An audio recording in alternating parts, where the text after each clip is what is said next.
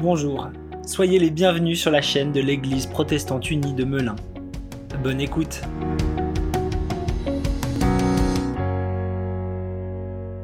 Pour ce matin, j'aimerais euh, méditer avec vous sur euh, une notion assez euh, bizarre, étrange, mais en même temps qui est celle qui est au cœur de notre humanité, c'est la notion de destinée.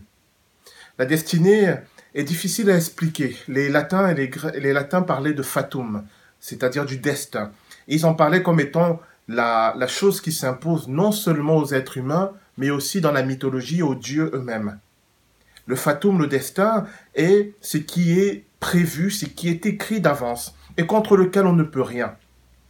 Lorsqu'on parle de destinée, on parle bien évidemment de futur, mais on parle aussi de libre arbitre et de choix. Dans les Écritures, la destinée est très liée au plan de Dieu pour nous. Dieu a un plan qui est sa volonté pour nous, mais en même temps, il nous a créés libres. Alors comment concilier les, deux? Comment concilier le fait que Dieu a un plan pour nous et le fait qu'il nous a créés libres? Et vous allez voir que ce n'est pas simple dans les Écritures, parce que on peut vraiment se poser la question, notamment en ce qui concerne les prophéties, est-ce qu'il nous reste encore un choix? Est-ce qu'il nous reste encore la capacité de déterminer notre futur? Ou est-ce que nos vies sont déjà écrites d'avance? Est-ce que nous avons encore la capacité d'influer sur les événements? Ou est-ce que les événements nous sont imposés? Ce n'est pas simple de trancher. C'est d'autant plus difficile que on va le voir avec l'histoire de ce roi que je vais vous lire tout à l'heure. On se rend compte que dans cette histoire particulièrement, les événements semblent écrits, déterminés à l'avance. Alors faut-il être de ceux qui disent voilà, c'est comme ça, c'est le destin, on n'y peut rien, c'est le karma. Ou de l'autre extrême de ceux qui disent je suis le maître de ma vie, je suis le Dieu de ma vie, c'est moi qui forge mon destin, c'est moi qui forge mon avenir. J'aimerais vous parler ce matin de l'histoire d'un roi, le roi Roboam, qui est un roi méconnu, très peu connu, et pourtant vous connaissez très bien son père et son grand-père.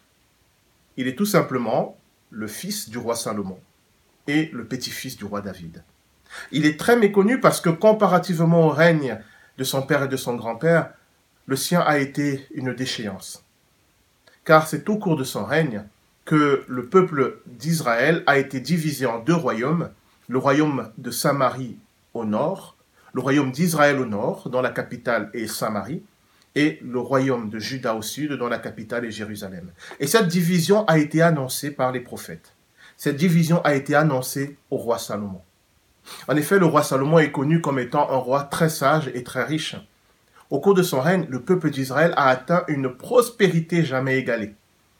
Mais à la fin de son règne, ce, roi qui avait reçu euh, un cadeau extraordinaire de la part de Dieu, la sagesse et la richesse, s'est tourné vers l'idolâtrie. C'est pourquoi on lit dans le livre des rois que Dieu a dit au roi Salomon, à cause de ton péché, ton royaume sera divisé lors du règne de ton fils. À cause de ton péché, je donnerai la majorité de ton royaume à un de tes serviteurs, et ton fils ne gardera qu'une toute petite part. Voilà ce qui avait été annoncé par Dieu au roi Salomon. Voilà la prophétie, voilà ce qui avait été écrit. Lors du règne de Roboam, le royaume va être divisé. Tout semble déjà déterminé. Pauvre Roboam, avant même de commencer à régner, on a déjà dit ce qui allait lui arriver. Eh bien, on va lire, on va lire dans le premier livre des rois, premier livre des rois au chapitre 12, des versets 1 à 19. Alors, je ne vais pas lire l'entièreté parce que c'est assez long, mais je vais lire les passages essentiels pour, pour permettre de comprendre cette histoire. Donc, un roi, chapitre 12, des versets 1 à 19. Roboam se rendit à Sichem, car tout Israël y était venu pour le proclamer roi. L'assemblée d'Israël vint alors trouver Roboam et lui dire Ton père a exercé sur nous une domination très dure. Quant à toi, maintenant, allège le dur service et la domination particulièrement lourde qu'il nous a imposés, et nous te servirons. Il leur répondit, Allez-vous-en et revenez vers moi dans trois jours. Et le peuple s'en alla. Le roi Roboam consulta les anciens qui avaient été au service de son père, Salomon. Il leur demanda, Que me conseillez-vous de répondre à ce peuple? Voici ce qu'ils lui dirent. Si aujourd'hui tu as une attitude de serviteur envers ce peuple, si tu te montres à leur service, si tu leur réponds de façon positive en leur adressant des paroles bienveillantes, ils seront pour toujours tes serviteurs. Mais Roboam délaissa le conseil que lui donnaient les anciens et consulta les jeunes qui avaient grandi avec lui. Il leur demanda Que me conseillez-vous de répondre à ce peuple? Ils me tiennent ce langage, allège la domination que ton père nous a imposée. Voici ce que lui dirent les jeunes de son entourage. Le peuple t'a tenu ce langage. Ton père nous a imposé une domination particulièrement lourde, mais toi allège son poids. De ton côté, dis-leur, mon petit doigt est plus gros que les reins de mon père. Mon père vous a imposé une domination particulièrement lourde, eh bien moi je la rendrai plus lourde encore. Lui vous a puni avec des fouets, moi, je vous punirai avec des fouets munis de pointes. Jéroboam, qui est un des grands serviteurs de Salomon, Jéroboam et tout le peuple vint trouver Roboam le troisième jour, conformément à ce qu'avait dit le roi. Le roi répondit avec dureté au peuple. Il délaissa le conseil que lui avaient donné les anciens et leur dit, d'après le conseil des jeunes, mon père vous a imposé une domination particulièrement lourde, moi je la rendrai plus lourde encore. Lui vous a puni avec des fouets, moi je vous punirai avec des fouets munis de pointes. Alors, écoutez très bien ce qui est dit ici au verset 15. Ainsi, le roi n'écouta pas le peuple, cela fut en effet conduit par l'Éternel pour que s'accomplisse la parole qu'il avait dite par l'intermédiaire du prophète Achija de Silo à Jéroboam, le fils de Néphat. Je continue au verset 16. Lorsque tous les membres du peuple d'Israël virent ce que le roi ne les écoutait pas, ils lui répondirent Quelle part avons-nous avec David? Nous n'avons pas d'héritage avec le fils d'Isaïe. À tes tentes, Israël. Maintenant, occupe-toi des tiens, David et Israël retourna dans ses tentes. Les Israélites qui habitaient les villes de Juda furent les seuls qui reconnurent Roboam comme roi. Alors le roi Roboam envoya Adoram, qui était préposé au corvée, vers les Israélites, mais ils le lapidèrent. Le roi Roboam s'empressa de monter sur un char pour se réfugier à Jérusalem.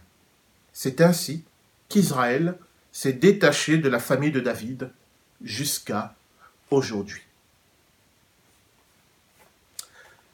Donc ce qui se passe ici, c'est que pour des questions euh, fiscales, en fait, de, charges de travail aussi, sociales, il y a eu une division dans le peuple d'Israël. La majorité du peuple a refusé d'être de nouveau euh, dominé par la famille de David, représentée par le roi Roboam. Et, on, on, le lit plus tard, ils ont choisi ce Jéroboam, qui était un des serviteurs de Salomon. Ils l'ont choisi comme nouveau roi. Et ce Jéroboam va être le roi du royaume du nord. Il va régner sur dix tribus et sa capitale sera Samarie. Et Roboam va être le roi du royaume du sud. Il va régner sur la tribu de Juda principalement. Une autre tribu va le rejoindre, celle de Benjamin, plus les Lévites. Et sa capitale sera Jérusalem. On se rend compte qu'ici, et c'est ce qui nous est dit au verset 15, les événements ont été guidés par Dieu pour que la division qui avait été annoncée lors du règne de Salomon s'accomplisse. J'ai envie de dire, où est le libre arbitre de Roboam ici Quoi qu'il fasse, semble-t-il, c'était déjà écrit. Quoi qu'il décide, c'était annoncé, le royaume allait être divisé. Est-ce qu'il avait encore le choix, ce roi? Est-ce qu'il pouvait encore changer les choses? Il est vrai que lorsqu'on lit ce texte, dans un premier temps, on peut se dire, il semblerait que tout est écrit d'avance. Il semblerait que notre futur est déjà déterminé. Et qu'en fait on n'a qu'une illusion de choix, on n'a qu'une illusion de libre arbitre, puisque les choses sont déjà déterminées, puisqu'il y a les prophéties. Mais j'aimerais attirer votre attention sur une chose fondamentale. Justement, pourquoi y a-t-il des prophéties? Pourquoi Dieu prend la peine d'envoyer des hommes et des femmes annoncer ce qu'il va faire dans le futur? Pourquoi Dieu annonce ainsi au roi Salomon ce qu'il se prépare à faire, c'est-à-dire la division du royaume. Pourquoi il ne le fait pas d'un seul coup lors du règne de Roboam pourquoi Dieu éprouve le besoin de, nous annoncer parfois ce qu'il va faire dans le futur? Eh bien, lorsque nous lisons la Bible, on se rend compte que si le Seigneur envoie les prophètes, si le Seigneur bien souvent donne des prophéties, pas dans tous les cas, mais bien souvent, surtout des prophéties qui annoncent des malheurs et des jugements, eh bien, c'est pour que ces prophéties ne s'accomplissent pas, justement. Je vous donne un exemple. Il y a dans la, Bible le livre du prophète Jonas. Dieu dit à Jonas, va vers Ninive et annonce-leur que je vais les punir à cause de leurs péchés. C'est une prophétie. Jonas doit aller annoncer à Ninive une prophétie. Le Seigneur va vous punir à cause de vos péchés. Lorsque Jonas, après bien des péripéties, arrive à Ninive et annonce la prophétie, qu'est-ce qui se passe? Le peuple de Ninive se rend compte de ses péchés, se repent, et la prophétie est annulée. Si le Seigneur annonce les châtiments qu'il s'apprête à donner, ce n'est pas forcément pour qu'ils arrivent, mais surtout pour qu'ils n'arrivent pas. Si Dieu dit à Salomon, à cause de tes péchés, ton royaume va être divisé, c'est pour que Salomon se rende compte de la gravité de la situation et mette tout en œuvre pour changer les choses pour que cette prophétie-là ne s'accomplisse pas. Le Seigneur va dire à travers euh, le prophète Ézéchiel, je ne souhaite pas que le méchant meure, mais qu'il se répande, qu'il change de voix, qu'il change d'attitude et qu'il vive. Donc on voit déjà que le simple fait qu'il existe des prophéties, particulièrement des prophéties qui annoncent des malheurs et des jugements, leur résistance même nous prouve que, contrairement à ce qu'elle semble indiquer, tout n'est pas écrit. Ces prophéties ont justement pour rôle de nous avertir, de nous faire changer d'attitude afin que la menace qui est annoncée n'arrive pas. C'est déjà un premier indice pour moi.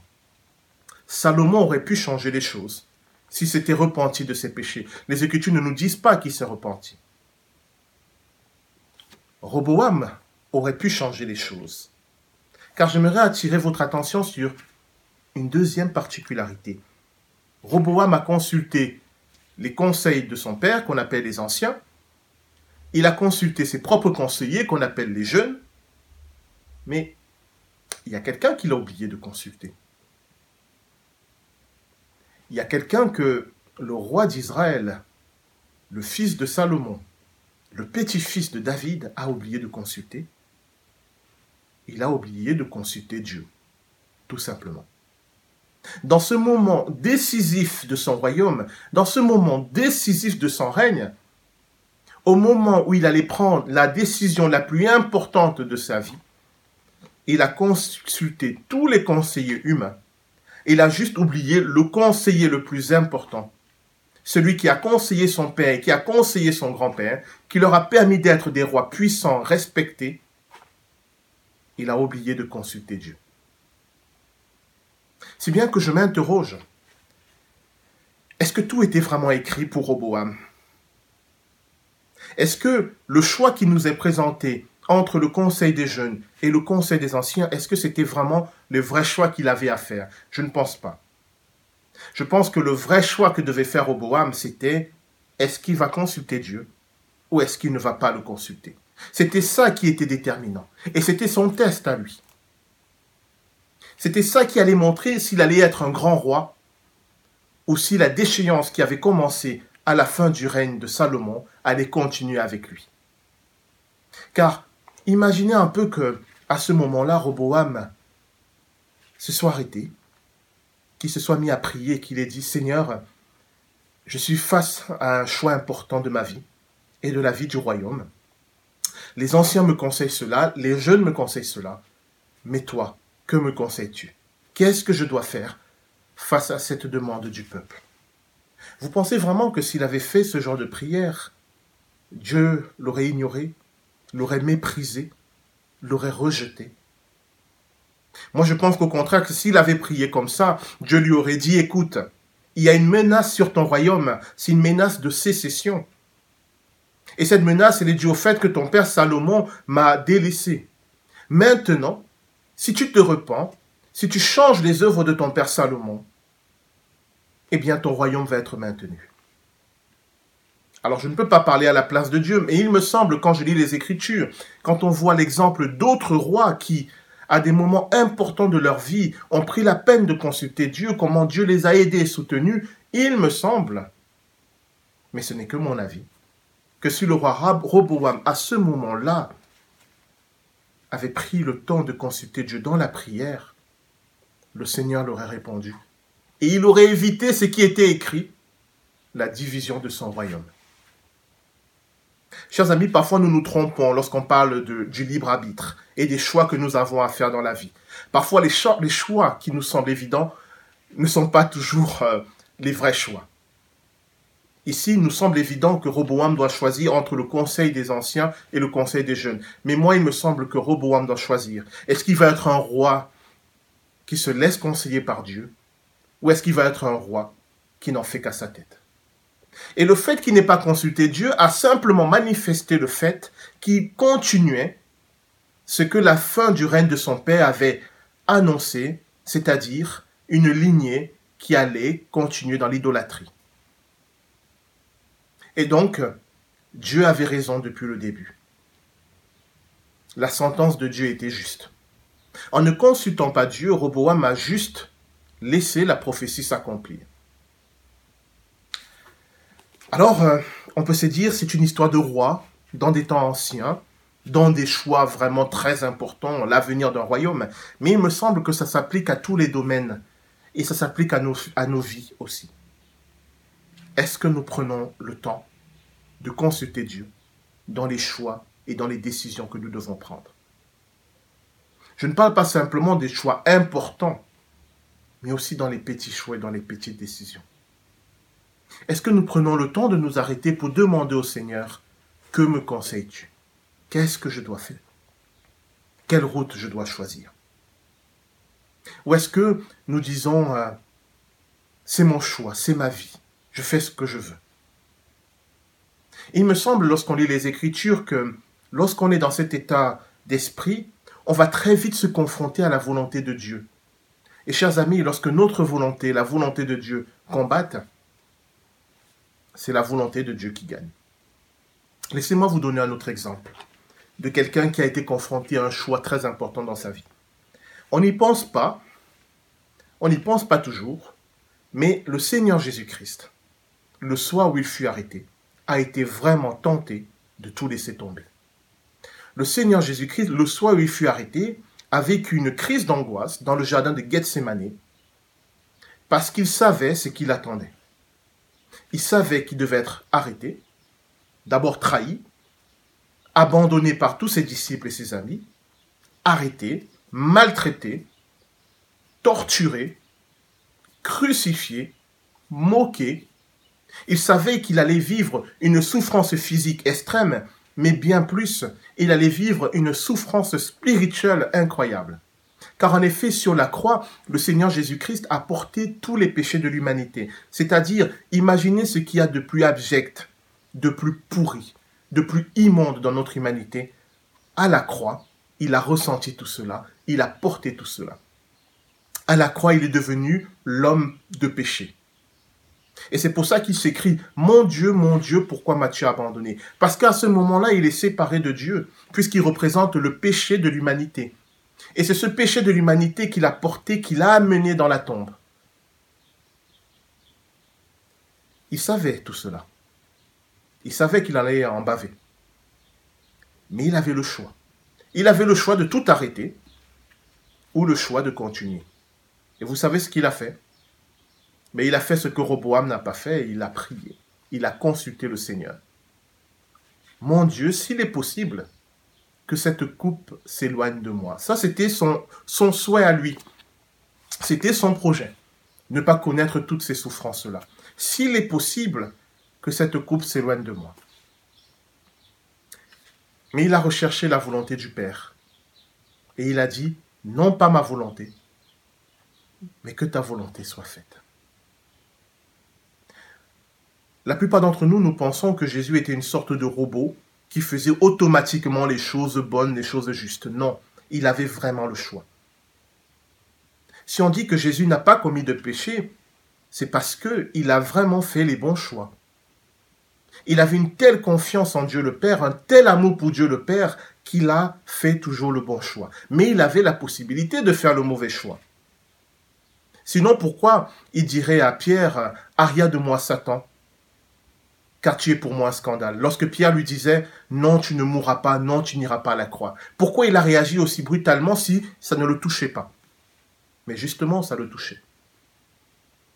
Dans ce moment décisif de sa vie, il a consulté Dieu. Et les évangiles nous disent qu'après avoir fait cette prière, après avoir dit à Dieu, non pas ma volonté, mais que ta volonté soit faite, il y a un ange qui est venu le réconforter. Il y a un ange qui est venu lui donner la force de traverser cette épreuve. Mais il a consulté le Seigneur. Alors si Jésus, le roi des rois, le Fils de Dieu, Dieu le Fils, éprouve le besoin dans un moment important de sa vie de consulter Dieu le Père, à plus forte raison, nous qui sommes faillibles, nous qui sommes limités, nous qui sommes soumis au péché, bien souvent, nous devons le faire. Car à ce moment-là, lorsque nous apportons à Dieu nos projets, notre volonté, et que nous demandons la sienne, à ce moment-là, il y a un miracle qui s'accomplit. Et ce miracle, c'est que c'est pas Dieu qui écrit tout seul notre destinée. Il peut le faire, mais ce n'est pas ce qu'il a choisi de faire. Ce n'est pas non plus nous qui décidons tout seuls de notre avenir. Mais c'est nous avec Dieu qui écrivons ensemble. Ça paraît étrange, hein ça paraît mystérieux parce que lorsqu'on parle de la volonté de Dieu, on en parle comme d'un marteau qui vient nous écraser la tête. Mais lorsque vous lisez les Écritures, vous vous rendez compte que c'est beaucoup plus subtil que ça. Il y a de la place dans le plan de Dieu pour, nous il y a de la place dans le plan de Dieu pour l'humain. Une des preuves ultimes, enfin ultime, essentielle, c'est lorsque Moïse a l'apparition de Dieu dans le buisson ardent et qu'il demande à Dieu son nom. Dieu lui dit, je suis le Dieu d'Abraham, d'Isaac et de Jacob. C'est bizarre ça. Dieu se nomme d'après des êtres humains. C'est-à-dire, Dieu se définit d'après son histoire avec Abraham, avec Isaac et avec Jacob, qui ne sont pas les mêmes histoires. Abraham avec sa personnalité, Isaac avec sa personnalité, Jacob avec sa sacrée personnalité. Mais toutes ces histoires différentes qu'ils ont vécues avec Dieu, eh bien ça a eu de la valeur aux yeux de Dieu. Je suis le Dieu d'Abraham, d'Isaac et de Jacob. Il est aussi le Dieu de David, le Dieu de Salomon. Malheureusement, il n'a pas été le Dieu de Roboam. Alors, chers amis, est-ce que Dieu pourra dire euh, Je suis le Dieu de Guy Bertrand, le Dieu de Noé, de Céline, le Dieu de Michel, le Dieu de Pascal Est-ce que quand Dieu va parler de lui, il va se définir par rapport à l'histoire particulière qu'il a vécue avec toi? Mais cela n'est possible que lorsque nous lui ouvrons la porte et nous lui laissons la place. J'aimerais terminer quand même avec ce point parce que c'est souvent le point sur lequel il y a un blocage. Quand je dis la volonté de Dieu est plus forte que la nôtre, c'est vrai. Mais il y a deux manières d'accueillir la volonté de Dieu. Il y a la manière dont, par exemple, Satan et les démons l'accueillent. C'est-à-dire, c'est un coup qu'il leur est donné dans leur plan, dans leur projet. La volonté de Dieu détruit tout ce qu'ils ont fait. Mais ce n'est pas comme ça que le Seigneur veut fonctionner avec nous. Il ne veut pas que sa volonté déboule dans notre vie et ce soit la bombe atomique qui rase tout. Il y a l'autre manière, telle que nous le décrivent les psaumes par exemple. La volonté de Dieu, c'est comme cette pluie qui vient sur une terre aride et qui fait pousser des plantes et des arbres. La volonté de Dieu, c'est comme cette eau qui rafraîchit. La volonté de Dieu, c'est comme cette joie, c'est comme cette paix. Tout dépend de la manière dont nous allons l'accueillir. Tout dépend de la manière dont nous allons lui laisser la place. Mais je vous assure que la volonté de Dieu vient pour construire quelque chose avec nous. Néanmoins, parce que Dieu est Dieu et que nous restons des êtres humains, néanmoins, pour que les choses se passent bien, c'est sa volonté qui donne la direction. Je vous donne un dernier exemple, celui du roi Ézéchias. Le roi Ézéchias était un, des descendants de David qui est venu bien après Roboam. C'était un roi qui a fait de bonnes choses. Et puis il est tombé malade. Et Dieu envoie le prophète Ésaïe pour lui dire, écoute, tu vas mourir. Voilà. Ça fait toujours plaisir le matin, on se réveille, il y a un prophète qui vient, euh, tu vas crever. Euh, même pas de test, euh, même pas, voilà, tu vas crever, on fait pas de test, voilà. Et c'est décrit dans Deux Rois, chapitre 20 des versets 1 à 11, on nous dit que le roi Ézéchias s'est mis à pleurer, à pleurer devant Dieu. Et le prophète Isaïe est en train de sortir, nous dit la parole, et avant même de sortir, Dieu lui dit, retourne. Retourne vers Ézéchias et dis-lui, je t'accorde 15 ans de vie encore. Est-ce que vous vous rendez compte que ce roi a changé sa destinée?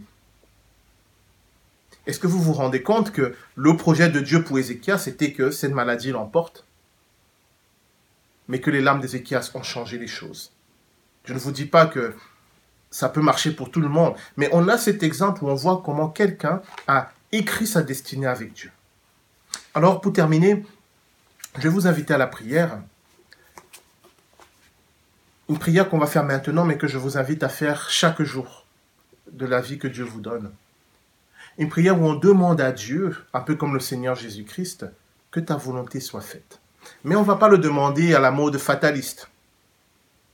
On va le faire comme le Seigneur Jésus-Christ. Il a dit, Père, si cette coupe pouvait s'éloigner de moi, il a exprimé à Dieu ses propres projets, ses propres rêves. Et puis il a accueilli les rêves de Dieu aussi. Moi, je vous propose de faire cela. Exprimer à Dieu ce qui nous anime, ce qui nous donne de l'envie. Exprimer à Dieu nos désirs, nos projets, nos rêves. Et lui demander les siens. Il y aura des moments où les deux vont se rencontrer, ça sera merveilleux.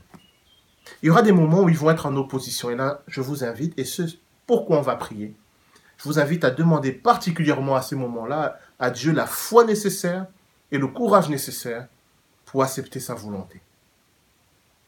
Mais nous allons prier pour que notre destinée, nous puissions l'écrire avec le Seigneur. Nous prions. Père, je te bénis et je te rends grâce parce que tu es non seulement notre Dieu, mais tu es également notre Père. Je te bénis et je te rends grâce parce que tu es le Dieu qui a créé le ciel et la terre. Tu es tout puissant. La Bible dit que tu dis et la chose arrive, tu ordonnes et elle existe. Et pourtant, Seigneur, tu as voulu œuvrer avec nous. Tu n'avais pas besoin de nous, mais tu as voulu nous donner une place dans tes plans et dans tes projets. Merci Seigneur pour cela. Je te prie pour nos vies, pour notre avenir, pour ce qu'on peut appeler pompeusement notre destinée afin, Seigneur, que ce ne soit pas simplement euh, ta volonté qui tombe sur nous comme un marteau, ou bien notre orgueil qui croit qu'il peut faire tout seul, mais qu'ensemble avec toi, nous puissions écrire chaque nouvelle page du livre de notre vie. Mais avec toi, Seigneur. Qu'ensemble avec toi, nous puissions dans les moments décisifs recevoir ton conseil et recevoir ta direction. Qu'ensemble avec toi, Seigneur, nous, puissions vraiment vivre tout ce que tu as prévu pour nous. Et puis Seigneur, je sais qu'il y aura aussi des moments où ta volonté sera euh, opposée à la nôtre. Et que nous serions tentés, Seigneur, euh, dans un acte de rébellion, de, de n'en faire qu'à notre tête. Eh bien, je te prie pour chacun d'entre nous, chacune des personnes qui m'écoutent en ce moment, et pour ces moments-là particulièrement, pour que tu mettes en nous la confiance et la foi qui était dans le Seigneur Jésus-Christ lorsqu'il a dit, non pas ma volonté, mais que ta volonté soit faite. Oui Seigneur, qu'à chacun de ces moments-là, où ta volonté et la nôtre ne sont pas d'accord, que ce soit ta volonté qui soit faite. C'est le choix que nous faisons maintenant. En utilisant notre libre arbitre, nous faisons le choix de ta volonté. Et puis Seigneur, quand ta volonté la nôtre se rencontrent, aide-nous à vivre ces moments-là avec beaucoup de joie, avec beaucoup de grâce. La Bible dit que tu peux faire au-delà de ce que nous sommes capables d'imaginer et même de demander. Donne-nous de vivre ces moments-là, Seigneur, où tu vas dépasser ce que nous pouvons imaginer, où tu vas aller au-delà de ce que nous pouvons demander. Nous t'en remercions par avance, au nom de Jésus-Christ, notre Seigneur. Amen.